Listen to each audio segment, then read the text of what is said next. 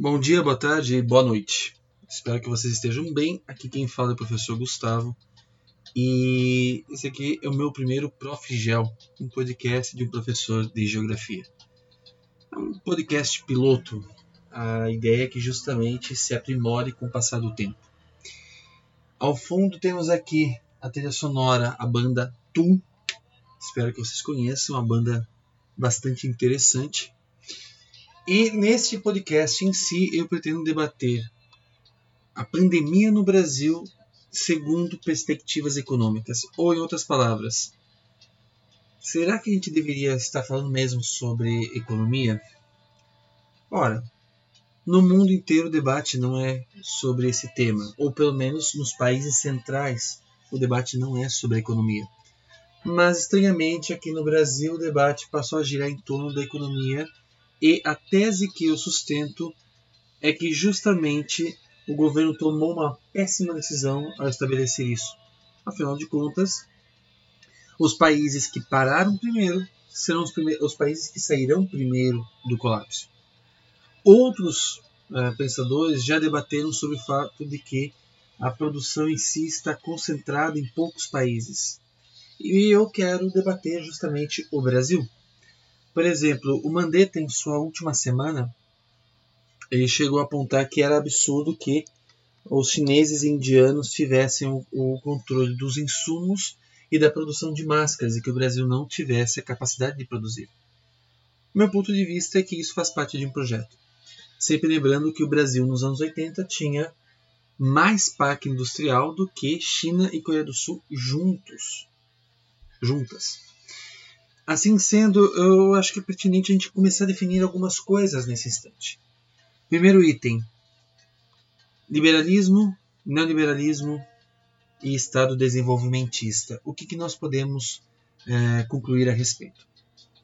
Bom, a primeira coisa é que não há uma definição clara sobre o que é liberalismo. Nós tivemos, por exemplo, em 2018, um candidato à presidência que se identificou como liberal na economia, conservador nos costumes. Isso é uma visão que não dialoga com a visão europeia, mas a própria, a própria visão europeia não dialoga com, por exemplo, a visão americana. Uh, vejam bem, o, os próprios liberais dos Estados Unidos, por exemplo, os caras que estariam mais à frente, mais de vanguarda, eles afirmavam que as mulheres não poderiam votar porque as mulheres não tinham as faculdades mentais completas. Já os pobres, por outro lado, não deveriam ter direito ao voto, pois eles votariam em políticos que confiscariam a propriedade privada. Talvez os economistas e pensadores liberais americanos do século XIX se surpreendessem com o Brasil, mas isso daí já é um outro debate. Adam Smith, por exemplo, chegou a falar sobre o governo e leio agora uma citação o governo é, na realidade, instituído para a defesa dos ricos contra os pobres, ou daqueles que têm alguma propriedade contra aqueles que não têm nenhuma. Essa é uma visão que, de certa forma, coloca em xeque o que se fala hoje em dia a respeito do, da economia liberal. Uh, a gente percebe que, em si, os escritores liberais, a escola clássica, não era exatamente uma escola democrática. E por que, que eu estou falando isso? Porque é absolutamente natural enxergar, por exemplo, em Paulo Guedes ou na atual configuração do governo, algum tipo de discurso antidemocrático. Faz parte de todo esse projeto que, que forma o arcabouço uh, do, do, do, liberalismo proposto agora. O que é talvez um, um, um grande erro, porque nós não estamos no momento exato para empreender o liberalismo. Ainda dentro do, do, da, da escola liberal, a gente percebe que, por exemplo, a única forma que o governo poderia é, exercer um poder sobre qualquer membro ou um grupo, uma comunidade, um país, a única forma, o único objetivo pelo qual o governo poderia fazer isso, é, contra a vontade da comunidade ou das pessoas, seria de evitar dano para todo o resto. Essa é uma visão bastante interessante. A ideia de que você, é, quanto mais os indivíduos prosperarem, mais o coletivo será beneficiado, digamos assim. E sempre que o governo for interferir, teria que ser justamente dentro dessa premissa. Você não pode fazer uma coisa que a pessoa não quer, a menos que socialmente se, se, se beneficie.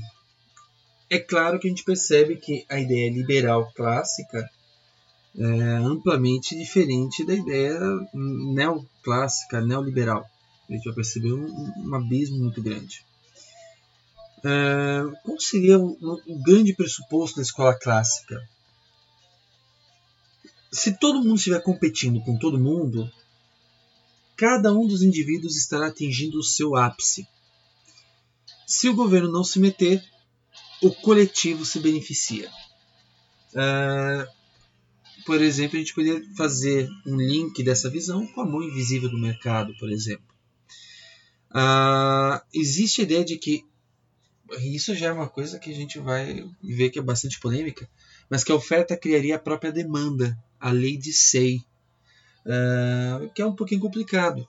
Mas dentro dessa visão, quanto mais você produz, mais as pessoas quererão consumir. Se as pessoas deixarem de consumir um produto, é porque necessariamente houve alguma coisa errada acontecendo. Por exemplo, o governo interferindo. Seria do interesse, portanto, de todo mundo que o governo não interferisse para que a economia funcionasse por conta própria. Agora, é claro que a escola neoclássica, que surge no final do século XIX, é, inclusive na última década de 1800, o Alfred Marshall vai escrever os princípios de economia. E ele vai, vai justamente propor que aquilo que define o preço é, não é apenas o quanto que você gastou para produzir, mas também o quanto que isso é valorizado pelos potenciais consumidores. Uma parte da base da, da escola neoclássica. Né? Avancemos. Quando é que toda essa escola, quando é que todo esse, esse ponto de vista acaba entrando em, em xeque? Bom, vocês devem se lembrar, nós vamos ter justamente em 29 o, o colapso desse sistema. Ao mesmo tempo, a gente vê o fortalecimento de uma ideia, o critério de Pareto. Qualquer mudança que você faça na sociedade só pode ser válida se ela melhorar as condições de um grupo sem piorar as de nenhum outro grupo. Você não pode sacrificar um grupo em função de um outro. Reparem que eu estou falando de, de, de certas bases do pensamento liberal, neoliberal, que não foram respeitadas nesse atual momento de pandemia. Afinal de contas, a gente percebe que o governo brasileiro, de certa forma, está propondo o sacrifício de parte da sociedade em função de um bem maior. Ou seja, está propondo um sacrifício. E isso é algo que vai contra o pensamento neoclássico. Por outro lado, a gente vê que a crise de 29 vai ser um momento bastante conturbado da nossa economia. Uh, e isso, e as consequências da crise de 29 me interessam muito mais do que as causas. Uh, o fato de que havia especulação, o fato de que a sociedade americana estava cada vez mais especulando e cada vez mais se distanciando da produção, isso é uma coisa que, por exemplo, John Maynard Keynes vai debater, vai justamente falar sobre o fato de que especular como sendo uma pequena parte da economia é saudável, mas se a maior parte da economia especula, aí você tem uma, uma situação bastante perigosa. O Keynes vai propor isso, mas Keynes não é o foco desta aula. Me interessa lembrar que a, a crise 29 vai gerar uma redução na produção. O desemprego vai aumentar. Por exemplo, nos Estados Unidos, a taxa de desemprego aumentou é, oito uh, vezes, foi de 3% para 24%. Temos algumas linhas de pensamento que apontam que o, o desemprego só ocorreu, uh, a crise só se perpetuou, não por conta da bolsa ter quebrado, ter quebrado, mas pelo fato de que nós tivemos os governos assumindo que era necessário reduzir o investimento. Uh, e aqui que eu quero que vocês percebam o que, que a história pode nos ajudar. os governos resolveram que não investiriam nas sociedades, ao passo que, por exemplo, o, os bancos e o próprio setor privado também não investiria. O centro da economia deixou de investir. As pessoas passaram a ter medo de perder as, as suas posses, aquilo que possuíam. Então você deixa de ter o consumo e passa a ter a poupança dos mais ricos ficando mais forte. Por outro lado, se as pessoas deixam de consumir, mais pessoas ficam desempregadas e os salários ficam mais achatados. Logo, as pessoas de um extrato médio ou extrato baixo, do ponto de vista social, essas pessoas teriam mais dificuldades em fazer poupança, até mesmo ter emprego. Por que eu estou citando esse caso? Porque não é à toa que desde 2008 a gente percebe que os governos têm anunciado maiores índices de investimento. A China, em 2009, anunciou que ia aumentar em cinco vezes o investimento na educação. A Alemanha investe cada vez mais em educação e, inclusive, tem investido como resposta ao coronavírus. E o que está fazendo o Brasil nesse aspecto?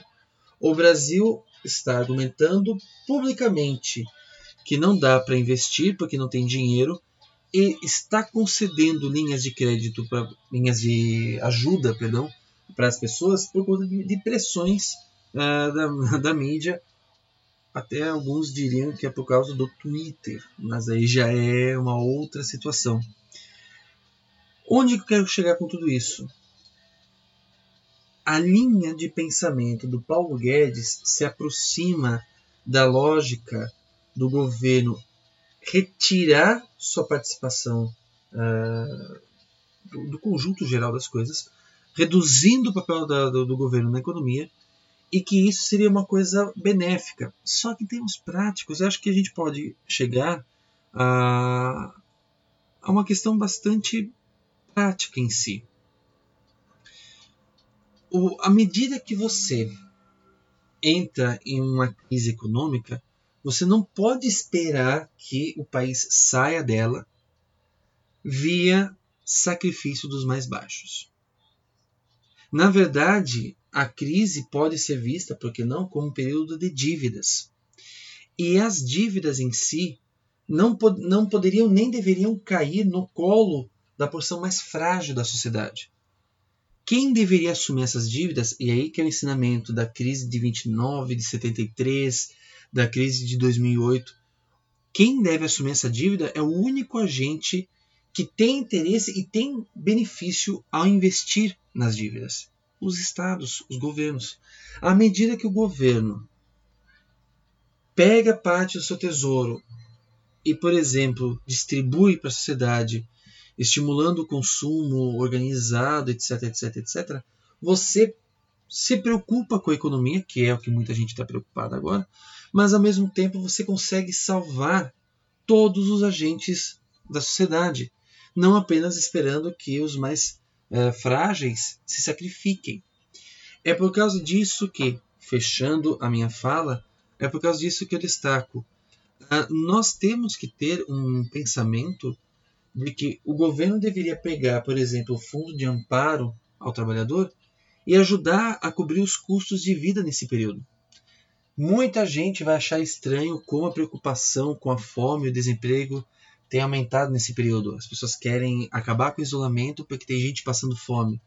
E quando o isolamento não existia, se preocupar com a fome era coisa de esquerdista. Mas deixando essa ironia de lado, o Estado é o único interessado em investir para que a economia volte a circular. Você voltaria a ter, por exemplo, uh, mediada por essa segurança social, você voltaria a ter o consumo, você voltaria a ter uma produção e aí a gente encerra. Nós poderíamos até mesmo pensar em por que, que nossa indústria não é capaz de, de, de investir na, na, numa indústria é, de equipamentos médicos. Enfim, para fechar o raciocínio, podemos ter todas as críticas possíveis ao Mandetta, aliás, analisar a atuação do Mandetta junto ao Ministério da Saúde seria todo um tema de um outro podcast, mas nesse instante é, é, é de grande relevância pensarmos que a preocupação do Brasil não deveria ser trocar o Mandetta, mas trocar o Paulo Guedes.